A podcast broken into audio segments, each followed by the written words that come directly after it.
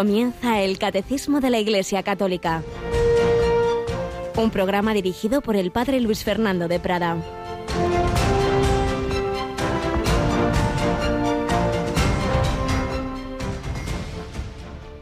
Se ha pervertido tu pueblo, el que tú sacaste de Egipto. Pronto se han desviado del camino que yo les había señalado. Se han hecho un becerro de metal, se postran ante él, le ofrecen sacrificios y proclaman, Este es tu Dios Israel, el que te sacó de Egipto.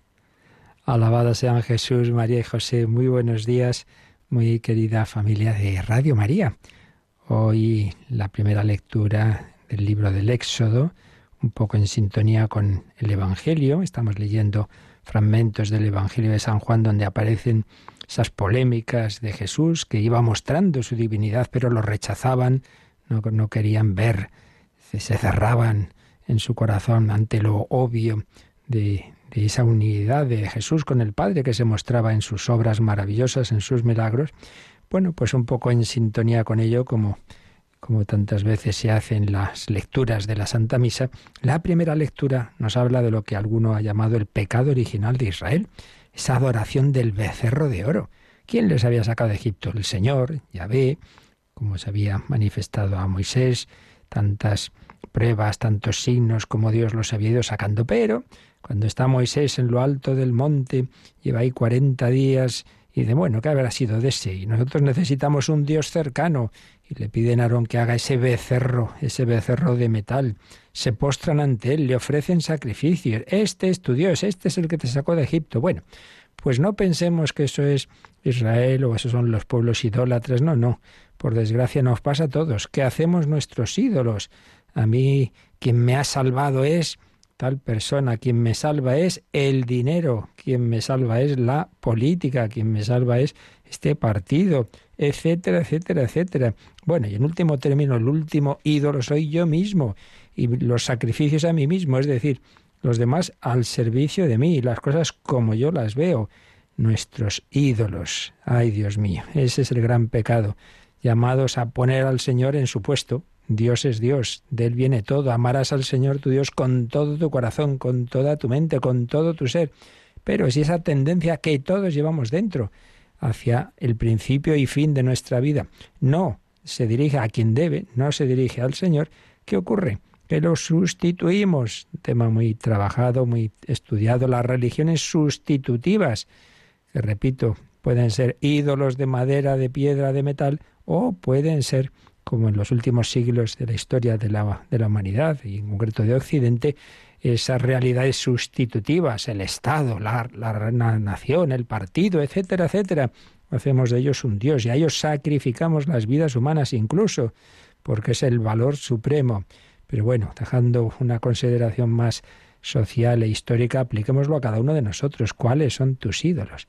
Esas tres P's que algunos dicen placer, poder, poseer, eso es lo principal. Ay, ya llega el fin de semana, venga, tal y todo en función de eso, placer, poder, poseer, ídolos falsos que nos acaban dejando vacío, matándonos incluso cuando uno va entrando en dinámicas de adicción, etcétera, etcétera. Pues bien, frente a eso el Señor, el verbo hecho carne, quiere llenar nuestro corazón.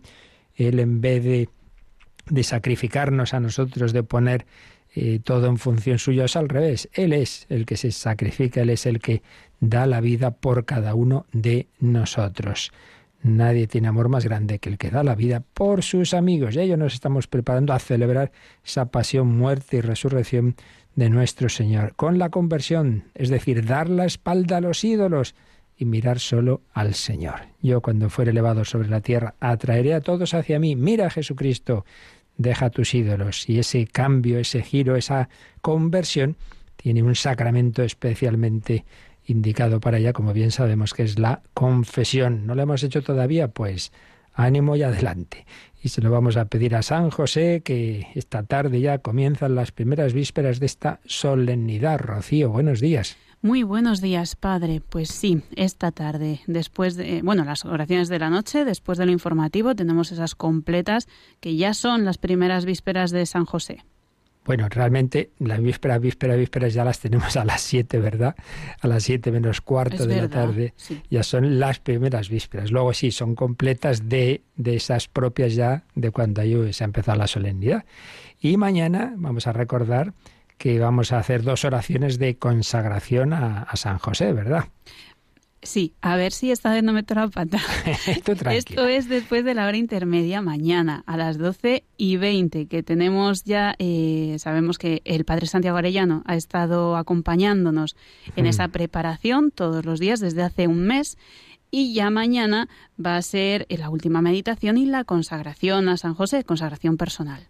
Así es. Eh, por cierto, alguien me preguntaba si, eh, si lo vamos a poner en el podcast. Vamos poniendo ya cada día la reflexión del padre Santiago Arellano, ¿verdad? Sí, ya las tenemos puestas porque esta reflexión la hemos ido haciendo en años anteriores. Así que ya Así que ya está disponible para hacerla en cualquier momento del año. Incluso quien quiera, pues que la baje ya antes y cuando mañana la emitamos, pues lo puede hacer a la vez. Pero decía yo que va a haber otra porque a las 12, a las 12 un servidor va a rezar la que vamos a hacer en todas las Radio Marías del mundo, consagrando las Radio Marías. Es decir, con el Padre Arellano será como una oración más personal, pero con, en, esa otra fórmula que haré yo después del Ángelus, pues vamos a poner Radio María, mm, nosotros desde aquí, pero todas las Radio Marías del mundo van a hacer lo mismo. Nos confiamos a San José, le pedimos a él que, que ayude a todas las Radio Marías, pues eso, a ser eso, como él fue, una presencia humilde, sencilla, discreta, pero que lleve a los demás a Jesús, que es de lo que se trata. Y para acercarnos a Jesús, simplemente lo mencionamos, ya lo detallaremos, pero recordemos que ya la semana que viene tenemos un súper intensivo de meditación de palabra de Dios, de ejercicios espirituales, ¿verdad? Del 22 al 28. Ahí tenemos esas meditaciones a diferentes horas del día. Tenemos ya esa cuña soñando, no, sonando por ahí. Soñar es lo que quiero yo, dormir más. Y están las meditaciones a diferentes horas del día para que no haya ningún problema. Y si no, pues también van a tenerlas disponibles en el podcast de Radio María. Así que a cualquier momento pueden hacer esa preparación especial de cara a la Semana Santa. Así es, la quinta semana de Cuaresma, que es la próxima, a partir del lunes, en distintos horarios, todo está en nuestra web, pero ya lo decimos rápidamente, 11 de la mañana, 6 de la tarde, 11 de la noche y luego de madrugada, pues distintos sacerdotes van a dirigir una serie de meditaciones desde el lunes al domingo de Ramos. Y luego en Semana Santa una tanda muy especial de 20 meditaciones eh, a lo largo sobre todo de los tres primeros días de la Semana Santa, pero bueno, toda ella, toda ella era salpicada de esas meditaciones. Ya lo iremos recordando. Pues nada, nos encomendamos de nuevo a San José, le pedimos que nos ayude mañana a celebrar esa solemnidad eh, y también a pedirle por la familia. Comienza un año especial de, de la familia que encomendamos especialmente al Padre adoptivo y esposo de la Santísima Virgen María. Y seguimos recordando cómo se encontró con Jesucristo Carlos de Foucault.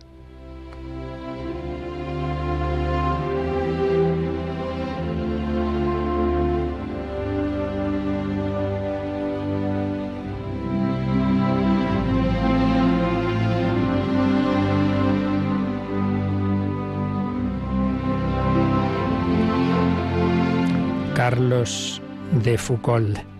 Ayer leíamos cómo él mismo contaba aquella mañana del paso decisivo de su conversión al Señor. Hoy recogemos la reflexión, la manera en que profundiza en ello José Luis Vázquez Borau, que trata de Carlos de Foucault en esta hora que dirige el padre Martínez Puche, Carlos de Foucault y convertidos del siglo XX. Foucault reconoce que la primera gracia de Dios, en la que ve la primera aurora de su conversión, es haberle hecho experimentar su necesidad de Él y hacerle esta extraña oración. Si existes, haz que te conozca. Pues sí, ayer recordábamos como Carlos de Foucault, después de una vida aventurera, de muchas circunstancias de todo tipo, llega un momento en que siente que le falta algo, que no está bien, que está inquieto, que, está en búsqueda, que por otro lado le impresionan personas, especialmente una prima suya, de gran fe, la ve siempre con paz, con alegría, quisiera tener esa fe, pero cree que no la tiene, que la ha perdido. Y hace esa oración condicional, Dios mío, si existes, haz que te conozca. Para Carlos, Dios no es ya únicamente una verdad que aprender, sino una persona que encontrar, alguien que puede darse a conocer o negarse a ello. Esto es muy importante para el que está en búsqueda, que no piense que estamos a ver si descubro la solución de un teorema matemático, entonces basta con ser muy listo y ya lo encontraré. No, no. Dios es un ser personal y a las personas se las busca no solo razonando, mucho más hablando, orando en este caso, en esa búsqueda del corazón y por supuesto con un corazón limpio, porque aquí no estamos hablando de, de algo indiferente a nuestra vida, ¿no? A veces no encontramos la verdad porque el corazón está cerrado en realidad. De ahí la importancia de una vida moral para que el pecado no nos ciegue. Oración.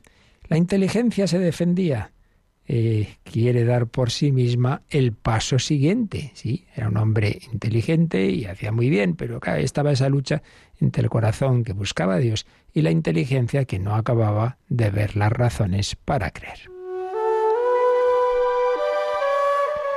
Carlos de Foucault, que acaba de preguntarse si la verdad que busca no podría hallarse en la religión católica, decide verificar esa hipótesis. Y con ese propósito se pone a buscar un buen profesor de religión católica, escribía él. Busca un sacerdote instruido, que le dé lecciones de religión, como había buscado un talef, un profesor de árabe, en su época de sus incursiones por ese mundo árabe. Bueno, pues otra manera de búsqueda de Dios. Busca una persona formada, quien puedas preguntar, que te pueda explicar las cosas, que puedas tener con, con ella, pues eso, una especie de clase particular. Oración, reflexión, diálogo con alguien. Ha oído hablar de las conferencias que el padre Uvelin da en la cripta de la iglesia de San Agustín y decide seguirlas. Pero cuando durante una comida María de Bondy, su, prima, le dice que el padre está enfermo y no podrá continuar las conferencias este año, su primo le dice que él, pensaba seguirlas y lo siente. Bueno, pues vayamos a lo que ayer decíamos, ese momento decisivo, esa mañana del 29 o del 30, Carlos no estaba seguro, de octubre de 1886. Carlos de Foucault entra en la iglesia en la que era vicario parroquial el padre Ubelín, y busca dónde se encuentra ese maestro de religión que quería tomar. Y ve que está en un confesionario. Se acerca, le dice que no quiere confesarse, sino que solo venía a pedirle lecciones de religión. Pero, como ayer oíamos contar a Carlos, el padre Ubelín le hizo arrodillarse y confesar y después le dijo que fuera a recibir la Sagrada Comunión. La manera de obrar de este sacerdote nos puede sorprender, pero vamos a ver si para recibir los sacramentos hace falta tener fe. Sí, sí, es verdad, pero es que el padre Felín tenía mucho ojo y seguramente ya había visto días anteriores a ese hombre pasar largas horas en un rincón de la iglesia y con esa luz que tenía para conocer las almas y lo que le dijo Carlos de Foucault, pudo descubrir que había un fondo, una llamita de fe que daba en su corazón, suficiente para que pudiera dar esos pasos de los sacramentos. Sí, si uno no tiene ninguna fe, primero hay que pedirle a Dios antes de recibir los sacramentos. Pero hay veces en que el proceso es al revés. Sí que hay fe, pero está muy tapada por el pecado y por eso hay que, hay que quitar toda la porquería y soplar sobre esa llamita. Y eso es lo que hizo la confesión y la comunión.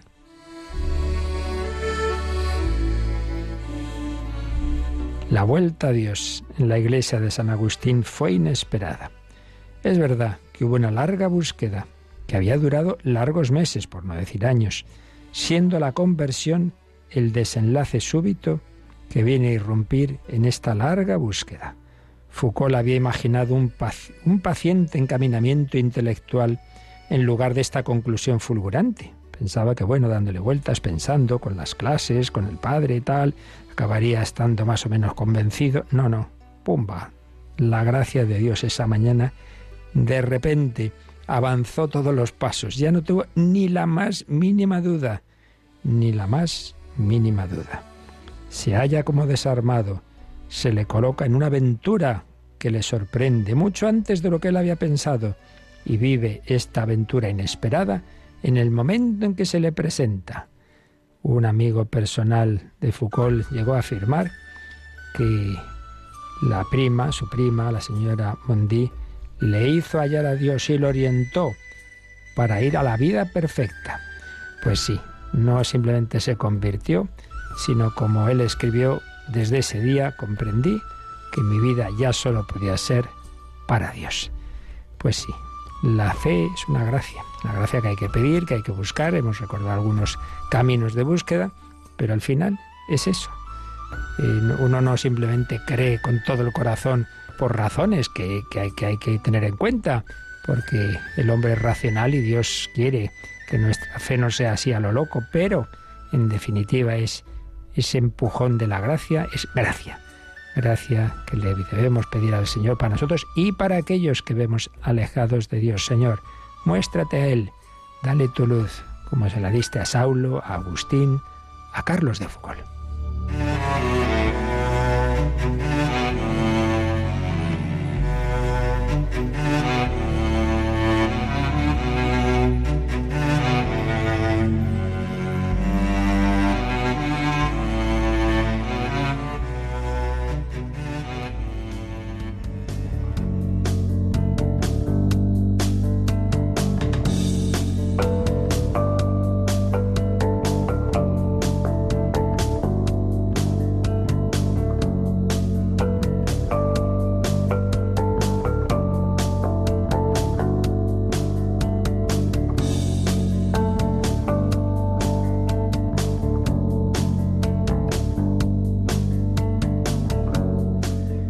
Así ese proceso de búsqueda de Dios a través de la lectura, de la oración, del testimonio de su prima, de ese querer instruirse, culmina en esa mañana de octubre de 1886 con dos sacramentos decisivos, la confesión y la Eucaristía. Gracias a un sacerdote, a un ministro de Cristo, iluminado por el Espíritu Santo, que, pudo leer en esa alma que ese era el paso que tenía que dar desde ese momento. Carlos de Foucault va a tener ese padre espiritual, va a ser su director espiritual hasta el final. Le va a ayudar en toda su vida. Pues aquí es justamente lo que estábamos viendo, los sacramentos de la Iglesia, como el Señor tiene muchos medios para comunicarse con nosotros, pero los medios por excelencia, de más densidad, digamos, que Él nos ha dejado en la tierra, para prolongar su presencia, su encarnación, su acción, lo que Él hacía a través de su mismo cuerpo, de, de sus gestos, de sus palabras en la tierra, hoy lo sigue haciendo a través de su cuerpo místico. Ayer veíamos en el número 1119 que eh, la Iglesia pues es como una persona mística que tiene a Cristo por cabeza y Jesucristo a través de este cuerpo místico tiene actúa actúa en los sacramentos. Pero ese cuerpo místico, como todo cuerpo, está organizado. Hay distintos miembros, cada uno en su sitio. Bueno, pues también se nos decía en 1119 que la Iglesia, la comunidad eh, eclesial fundada por Cristo, decía, es una comunidad sacerdotal orgánicamente estructurada, no es una cosa amorfa ahí que da igual ese tal, tal puesto estar en tal puesto que en tal otro, no, orgánicamente estructurada. Por un lado hay unos sacramentos, particularmente el bautismo y su, y su plenitud, que es la confirmación, que hacen a todos los cristianos sacerdotes, en ese sentido amplio de la palabra, el sacerdocio común todos llamados a ser sacerdotes que oramos, que ofrecemos el sacrificio de nuestra propia vida, que participamos en el sacrificio eucarístico, etcétera, sacerdotes, profetas, todos llamados a hablar del Señor, a dar testimonio de él y reyes, llamados a ser dueños de nosotros mismos y a construir en la medida de lo posible el reino de Dios a nuestro alrededor. Por un lado, ese sacerdocio común que todos los cristianos tenemos desde el bautismo. Pero por otro lado, está el sacerdocio ministerial, que recibimos algunos llamados a ello a través del sacramento del orden y que nos une de una manera especial a Cristo cabeza para, en nombre de Cristo, pastorear esa comunidad con la palabra, con, el gobierno de las diversas comunidades y especialmente con, los sacramentos, algunos de los cuales solo, solo pueden eh, ejercitar, solo podemos administrar, perdón, los sacerdotes ministeriales. Eso nos lo decía el 1119 y el 1120 que habíamos leído, pero nos habíamos quedado a medias en su comentario. Así que vamos a retomarlo, a, releer este número 1120. El ministerio ordenado o sacerdocio ministerial está al servicio del sacerdocio bautismal. Garantiza que en los sacramentos sea Cristo quien actúa por el Espíritu Santo en favor de la Iglesia. La misión de salvación confiada por el Padre a su Hijo encarnado es confiada a los apóstoles y por ellos a sus sucesores. Reciben el Espíritu de Jesús para actuar en su nombre y en su persona. Así, el ministro ordenado es el vínculo sacramental que une la acción litúrgica a lo que dijeron y realizaron los apóstoles, y por ellos a lo que dijo y realizó Cristo, fuente y fundamento de los sacramentos. Esta última frase es muy importante. Estamos siempre diciendo que lo importante es unirnos a Cristo, que los sacramentos los ha instituido Él. Aquí la última frase es esta, ¿no? Cristo, fuente y fundamento de los sacramentos. Pero ¿cómo empalmamos nosotros 20 siglos después con Él? Pues se nos ha dicho que el ministro ordenado, el sacerdote, el obispo, es el vínculo sacramental, porque recibimos esa configuración también a través de un sacramento que llamamos el orden sacerdotal, vínculo sacramental que une la acción litúrgica, como puede ser la celebración de la Santa Misa, la confesión, etcétera, a lo que dijeron y realizaron los apóstoles y por ellos al propio Jesucristo. Es esa cadena. El Padre ha enviado a su Hijo. El Padre y el Hijo han enviado al Espíritu Santo.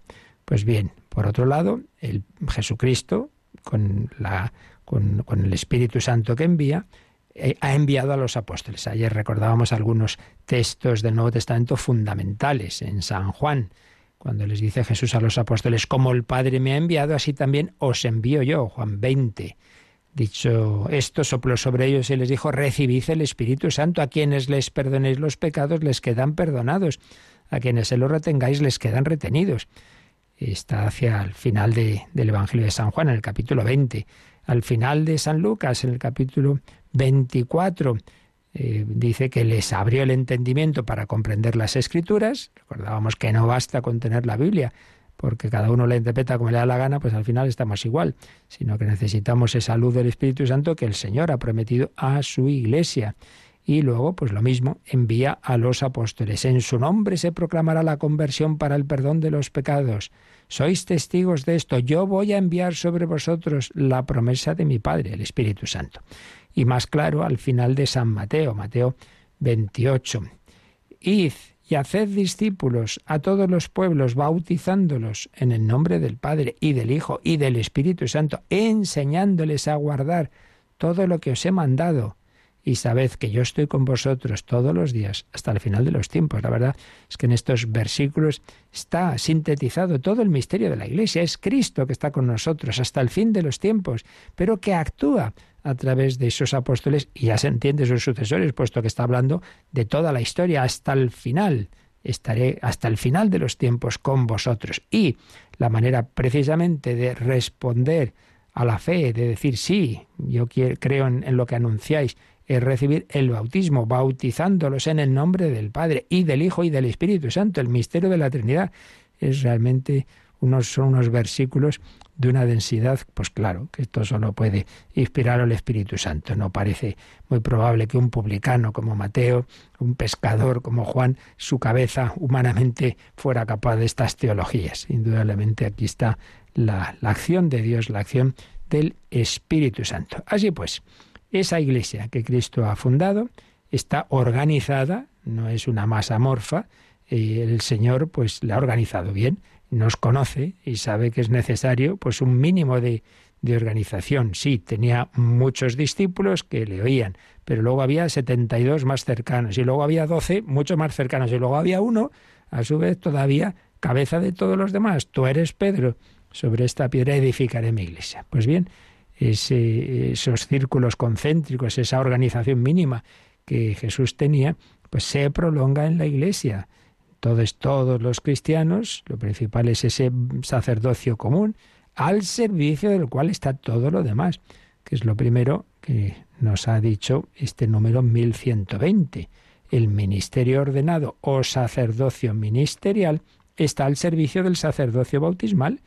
El que importa es el bautismal, porque a fin de cuentas la clave de la vida de cada uno no es lo que yo he sido, si he sido sacerdote, si he sido religioso, si he sido laico, no, no. Lo importante es cómo termina mi vida de cerca de Dios. Entonces, si tú eres un, un laico que has estado trabajando, pues, yo qué sé, las tareas humildes, sencillas, no sé qué, y con todo ello has llegado a mucho amor de Dios y del prójimo, pues lo has conseguido. Si yo soy un sacerdote que hago esto, lo otro, de más allá, todo muy bonito y estupendo, pero con todo ello, pues nada, me, me, encierro en mí mismo, voy a lo mío y, muero sin amor, pues, pues me has ganado, evidentemente. Lo principal es ese sacerdocio bautismal. Ahora, es verdad que el Señor ha querido así, que actuar a través de así como los padres son su instrumento para traer al mundo a los niños y educarlos, que no simplemente es la procreación, sino que en el ser humano la procreación se prolonga necesariamente en la educación. Por eso Santo Tomás de Aquino, la principal razón que daba para la indisolubilidad del matrimonio era esta, decir, no hombre, es que los padres tienen que estar unidos no solo al traer al niño aquí, obvio, sino para toda su educación, que, que no termina con tres añitos precisamente.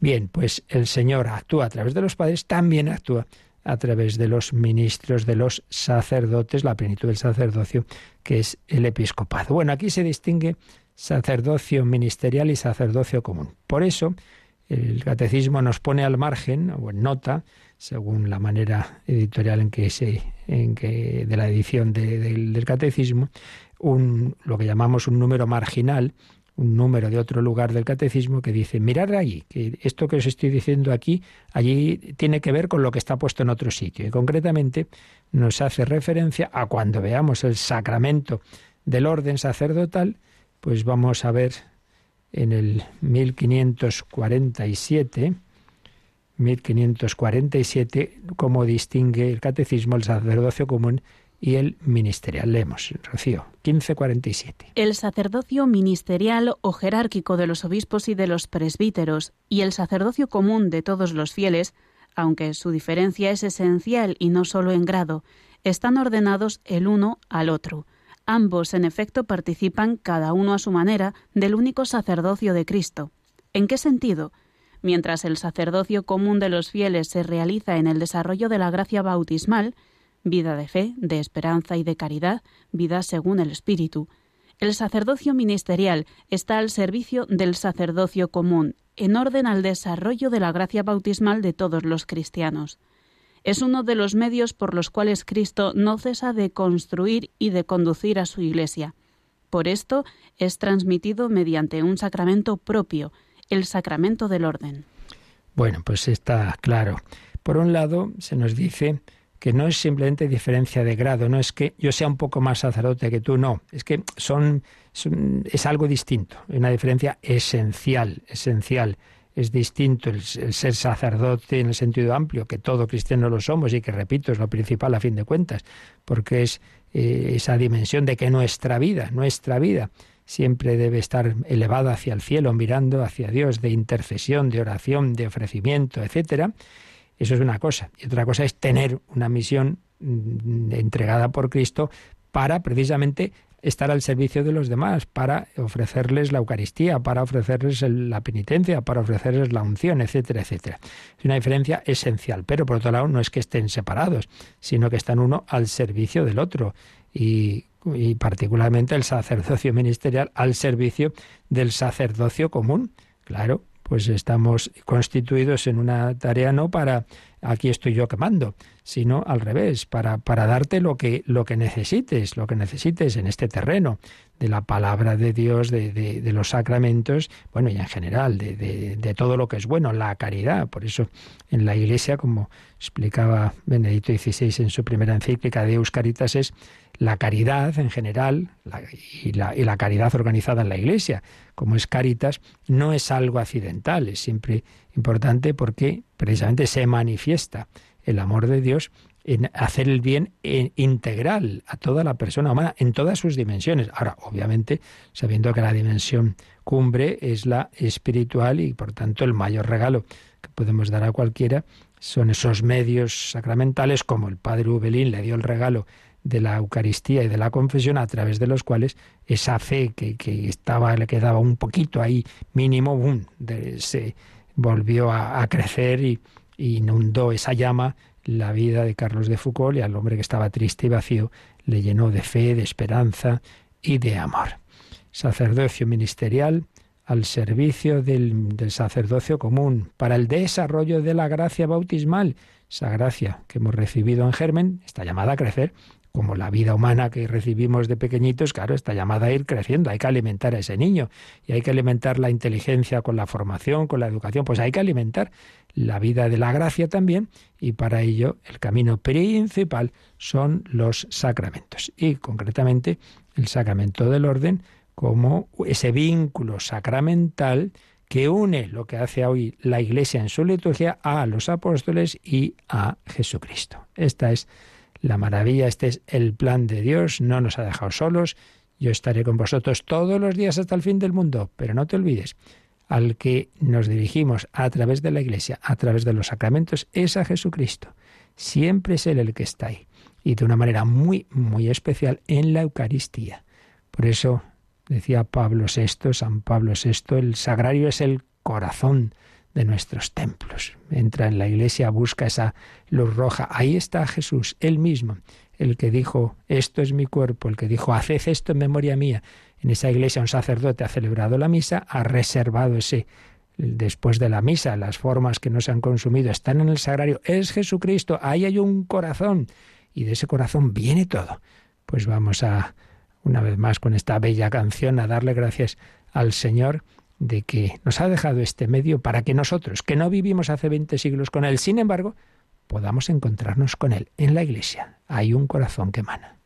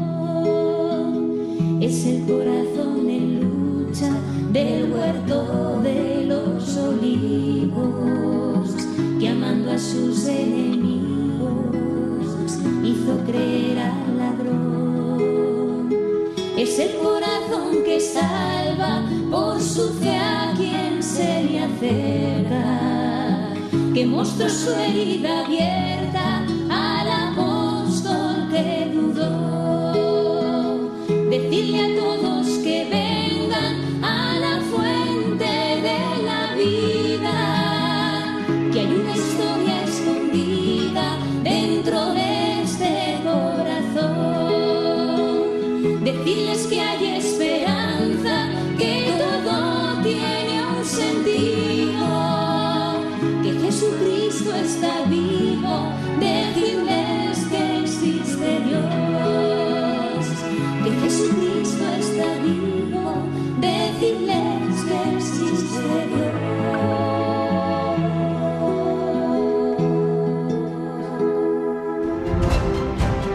Conoce la doctrina católica. Escucha el catecismo de 8 a 9 de la mañana, de 7 a 8 en Canarias. Y los sábados a la misma hora profundizamos en los temas tratados en el programa En torno al catecismo. Jesucristo está vivo y de una manera especialísima se nos comunica a través de los sacramentos y súper especialísima a través de la Eucaristía. Bueno, pues estamos viendo cómo el Señor en su iglesia, que la ha fundado, permanece en ella y la ha organizado. Hay, un, hay una estructura y hay, eh, es una comunidad orgánicamente estructurada. Y ahí precisamente esa estructura proviene no de normas, no de unas constituciones, sino de los mismos sacramentos. Y vamos a hacerle aquí una pregunta a traición a nuestra querida Rocío. A ver, Rocío, tú ya has bautizado a tu niño, ¿verdad? Hombre, claro. ¿Y lo podríamos volver a bautizar así, por ejemplo, yo qué sé, a los 10 añitos? No, porque No son sacramentos mm, que imprimen carácter. ¿Y cuáles son? ¿Cuáles son? ¿Bautismo? El bautismo, la confirmación y el orden sacerdotal. Vaya, no la hemos pillado. Bueno, pues muy bien. en efecto, hay tres sacramentos que, como ha dicho Rocío, eh, de este, una expresión clásica, imprimen carácter, es decir, dejan ya como una, manera de hablar, porque claro, esto es el mundo del espíritu, a saber exactamente cómo es, pero la idea es esta, ¿no?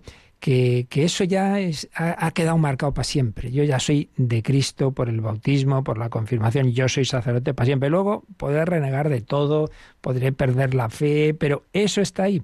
Son sacramentos que no se pueden repetir. Bueno, pues esto es lo que nos mm, dice el número 1121 que vamos a leer.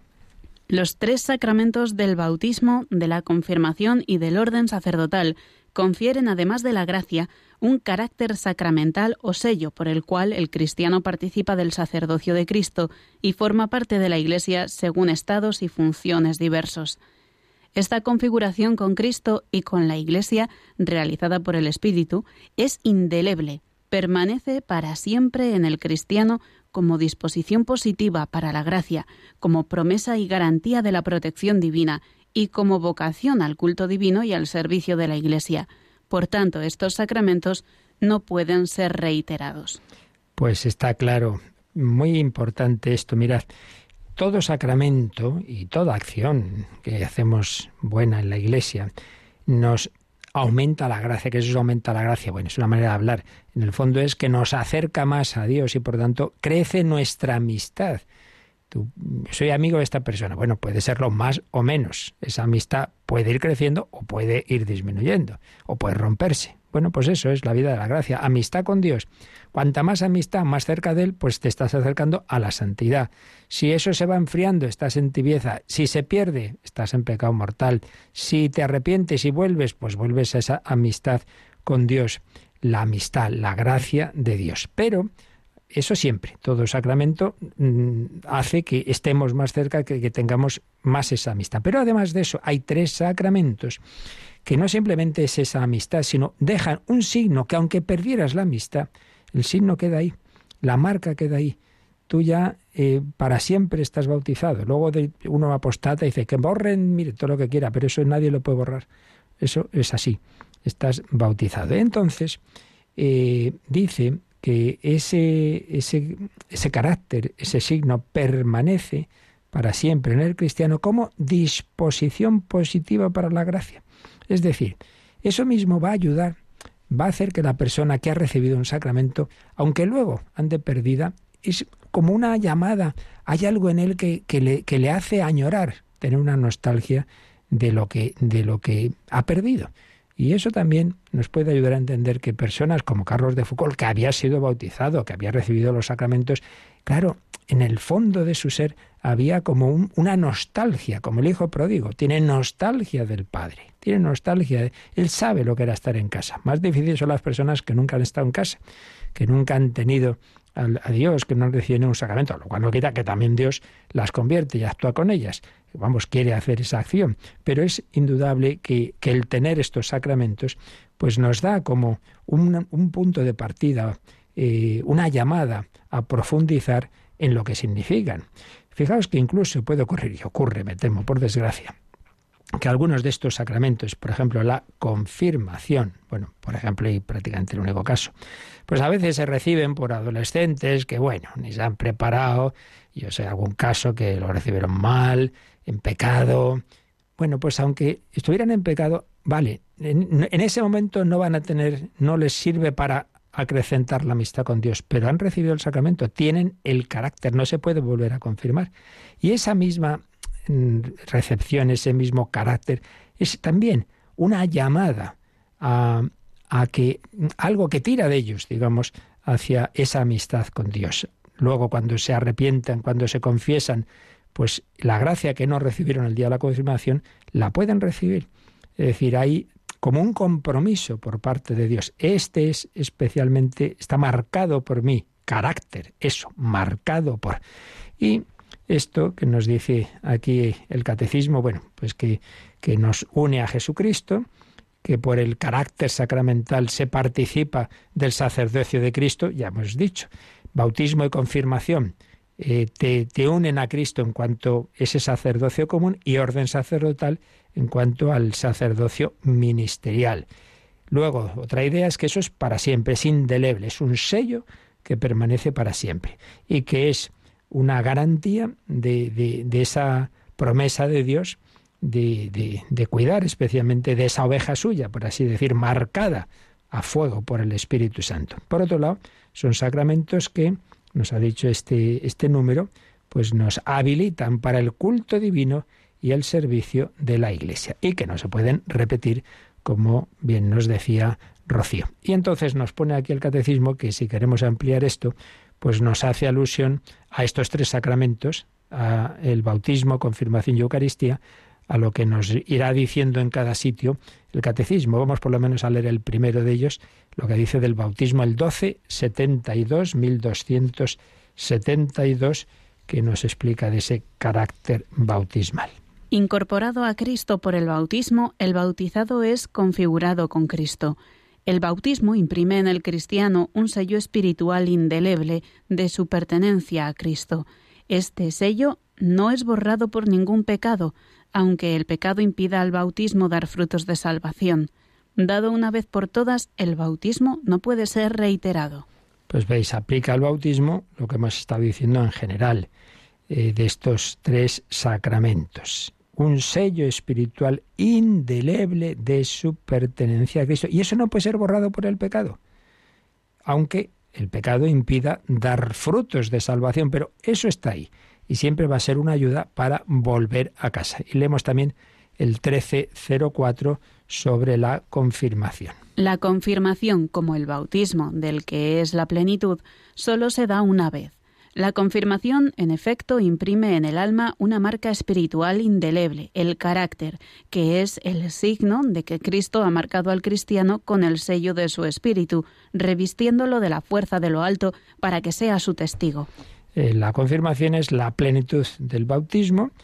El matiz es que el bautismo nos hace hijos de Dios y la confirmación especialmente testigo hacia afuera, es decir, para que no solo tú vivas como hijo de Dios, sino que des testimonio de ello. Pues bien, ese carácter, ese sello espiritual indica que Jesucristo te ha hecho suyo y que te da la fuerza de lo alto para ser su testigo. Es como el Pentecostés particular. Eso ha sido así. Eso lo tienes ya. Luego, pues no lo vivirás. Bueno, por desgracia puede ser. Pero está claro que para siempre eh, has sido bautizado y confirmado. Y lo mismo, el 1582 nos habla del sacerdocio, para siempre el que ha sido ordenado válidamente, pues lo es que luego abandona el ministerio, que tiene dispensa, pero seguirá siendo sacerdote hasta el punto de que si una, un sacerdote que ha tenido, pues fin, por lo que sea, ha sido dispensado y luego pues eh, eh, se ha casado, etcétera, no puede ejercer el ministerio ordinariamente, pero si repente que se está muriendo no sé quién, puede confesarlo, puede darle la unción porque sigue siendo sacerdote y en peligro de muerte, pues mm, todo lo demás cesa eh, ante la eh, esa urgencia de poder ayudar espiritualmente a una persona. Bueno, pues son sacramentos a través de, a través de los cuales el Señor mm, organiza su iglesia, pero con este fin espiritual. No se trata de unas estructuras así meramente administrativas, burocráticas. No, no, no, no. Todo tiene siempre el mismo fin, que cada uno de nosotros nos unamos al Señor. Lo principal es la santidad. Todo está al servicio de la unión con Dios, de la amistad con Cristo, de ser verdaderamente familia de Dios. Qué maravilla. Pues lo dejamos aquí, ya seguiremos el próximo día y tenemos ahora nuestro tiempo para esas consultas que nos quedaban algunas y las que nos dé tiempo si enviáis ahora y si no, pues seguiremos el próximo día también con ellas. Participa en el programa con tus preguntas y dudas. Llama al 91005 9419. 91005 9419. Puedes escribir un mail a catecismo arroba radiomaria.es o escribirnos un mensaje al teléfono de WhatsApp 668 594 383 668 594 383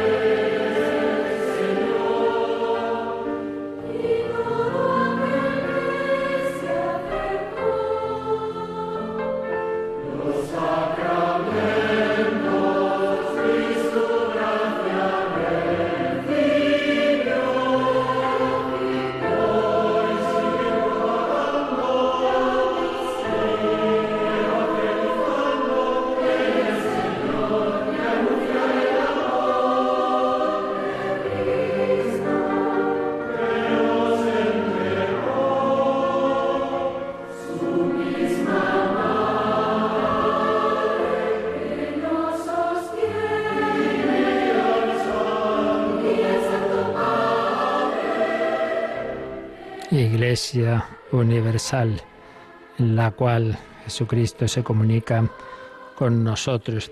Había de estos días varias preguntas relacionadas, eh, un poco sobre precisamente lo que mencionamos de, de que para comulgar, pues eso presupone esa vida de la gracia, de estar en amistad con Dios y por tanto no puede uno comulgar si está en una situación objetivamente hablando de, separación de Dios, de, pecado, ¿no? Y por otro lado, si uno se arrepiente y se confiesa, pero resulta que hay algo, algún pecado grave de lo que no tiene intención de salir, pues claro, esa confesión no es válida, porque la confesión presupone arrepentimiento y propósito de la enmienda. Entonces, bueno, había varias preguntas un poco aplicando todo esto al tema del, del sexto mandamiento. Resumiéndolas todas, sería, si uno convive con alguien con quien no está casado sacramentalmente, sacramentalmente, puede recibir los sacramentos. Y dice, bueno, ¿y dónde dice, dónde está en la Biblia que no se puede? Bueno, en primer lugar, como he repetido todos estos días un montón de veces, volvemos a insistir que las certezas nuestras no vienen solo de la Biblia, que lo principal es que Jesucristo ha fundado la Iglesia, que ha insistido, lo que vosotros, el que vosotros escucha, a mí me escucha, lo que vosotros ataréis queda atado en, la tierra, quedará atado en el cielo, eh, a quienes perdonéis los pecados les quedan perdón. Bastaría con eso decir, mire, si somos católicos es porque creemos que el Señor ha fundado la Iglesia y a través de ella pues tenemos esa certeza de que nos transmite la enseñanza de Cristo. Pero eso que vale en general para todo, la verdad es que en este punto en concreto no hay mucha duda de que en muchos lugares de toda la, Biblia se habla de, que es una cosa seria todo el tema de, la castidad desde el Antiguo Testamento en el sexto mandamiento Ah, y por supuesto en el nuevo. Fijémonos, por ejemplo, así a vista de pájaro, ¿eh? es imposible ser exhaustivo en esto, ya llegaremos, si Dios quiere, a verlo con calma. Pero cuando Jesús va comentando los mandamientos en el Sermón del Monte llega al sexto y dice, habéis oído que se dijo, no cometerás adulterio, pero yo os digo, todo el que mira a una mujer deseándola ya cometió adulterio con ella en su corazón. Por tanto, si tu ojo derecho te es ocasión, tal, tal, tal. También se dijo, el que repudia a su mujer que le dé acta de repudio. Pues yo os digo, todo el que repudia a su mujer, excepto el caso de pornella, ahora digo lo que es eso, lo digo en griego, pornella, la hace ser adúltera. Y el que se case con una repudiada comete adulterio. Pornella lo que quiere decir es, no es que esté diciendo Jesús que hay un caso en el que sí se puede romper el matrimonio, sino que no era matrimonio, sino que era una relación pues eso, lo que hoy diríamos el, estar de hecho conviviendo con alguien con quien realmente no había matrimonio, sino una relación ya de por sí, pues eso, pornella. Ya el nombre ya sabemos un poco por dónde, por dónde va la cosa, ¿no? Luego, cuando le preguntan eh, los fariseos, ¿es lícito? Eh, como dijo Moisés, ¿no? El, repudiar a la mujer. ¿Puede, puede uno, uno repudiar a su mujer por un motivo cualquiera? Él respondió, ¿No habéis leído que el Creador desde el comienzo los hizo varón y hembra y que dijo, por eso dejará al hombre a su padre y a su madre y se unirá a su mujer, los dos serán una sola carne? De manera que ya no son dos, sino una sola carne. Pues bien, lo que Dios ha unido que no lo separe el hombre. Pues ¿por qué Moisés prescribió dar acta de divorcio y repudiarla? Moisés, teniendo en cuenta la dureza de vuestro corazón, os permitió repudiar a vuestras mujeres. Lo que ayer decíamos también sobre el tema, otros temas, ¿no? De cómo Dios en su providencia, en su pedagogía, poco a poco ha ido, digamos, tolerando, pero subiendo el nivel hasta llegar a, con la gracia de Cristo, podemos ya vivir las cosas eh, en serio. Moisés, teniendo en cuenta la dureza de vuestro corazón, os permitió repudiar a vuestras mujeres, pero al principio no fue así. Ahora bien, os digo que quien repudia a su mujer, no por, en el caso de pornella, y se case con otra, comete adulterio. Y luego, San Pablo, cuando está hablando de la Eucaristía, pues nos dice eso, que quien coma el pan o beba la copa del Señor indignamente será reo del cuerpo y de la sangre del Señor. Está en la primera Corintios capítulo 11. Eh, versículo 28. Examínese cada cual y coma así el pan y beba la copa, pues quien come y bebe sin discernir el cuerpo del Señor, come y bebe su propia condenación. En fin, podríamos seguir en muchos más textos. El resumen es este, que eh, este tema, como, como todos los demás que, que el Señor nos ha ido explicando, y que vienen de eso, los mandamientos y la explicación de, Cristo y cómo está en todo el Nuevo Testamento, en todas las cartas, etcétera, etcétera, es un tema serio que implica, pues eso, que tenemos que vivirlo en, conforme a la voluntad del Señor. Entonces, una cosa es que uno caiga puntualmente en este como en cualquier otro pecado, que los hay mucho más importantes, ¿eh? que a veces nos parece como si esto fuera casi lo único, y lo, no, no, de ninguna manera. Pero hay que distinguir que uno pueda caer eh, puntualmente y que uno se haya instalado en una determinada situación de la cual pues no, no hace digamos, no, no, tiene, no tiene intención de salir. Yo siempre me ha venido a la mente este ejemplo, ¿no? Un, un, yo qué sé, digamos, un, un, joven que se confiesa y diga, padre, me confieso que, me he enfadado siete veces con mi hermano. La verdad es que me conozco y seguro que me volveré a enfadar, pero lo voy a intentar. Pero seguro que volveré a caer. Bueno, pero lo voy a intentar. Sí, sí, sí, sí, lo voy a intentar. Bueno, pues muy bien. Se tiene propósito de la enmienda, a la vez es consciente de su debilidad.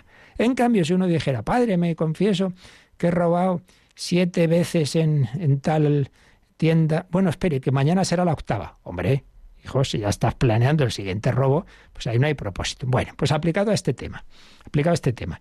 Claro, si una persona está conviviendo sexualmente, se entiende, maritalmente, con otra con la que no está casada sacramentalmente y no tiene intención de dejar eso, pues claro, ¿Qué, sentido tiene decir me confieso? Pues tendrás que pedir al Señor luz para ver cómo salir de esa situación. Ahora bien, había algunas preguntas que una de ellas es de fácil respuesta.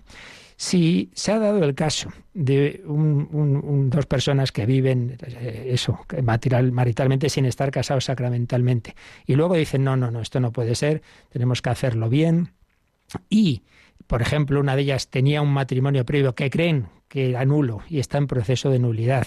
Y sobre todo, si ya tienen hijos, pues ya decía Juan Pablo II, que si esas personas eh, hacen el propósito de vivir castamente como hermano y hermana, por ejemplo, en Radio María tenemos, hemos hecho hemos tenido testimonios de varios casos de estos. Por ejemplo, el matrimonio Zavala, eh, Eugenio y Lucía, los tenéis en testimonios, pues cada uno a su cama, cada uno a su habitación, se hacen ese propósito, etcétera, pues puede, si es así, si se toma en serio ese propósito, sin dar escándalo, podrían, en efecto, pero en fin, estos son, a mí siempre me da miedo estas cosas en, porque cada caso hay que ver.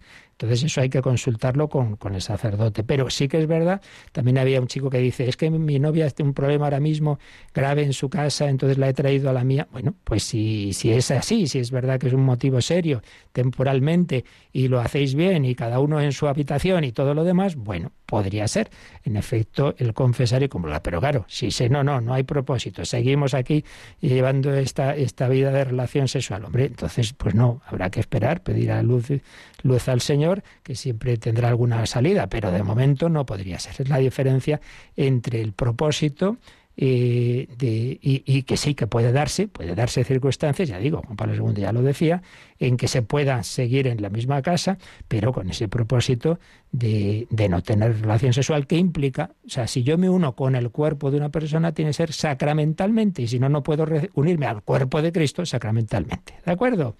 La bendición de Dios Todopoderoso, Padre, Hijo y Espíritu Santo, descienda sobre vosotros. Alabado sea Jesucristo.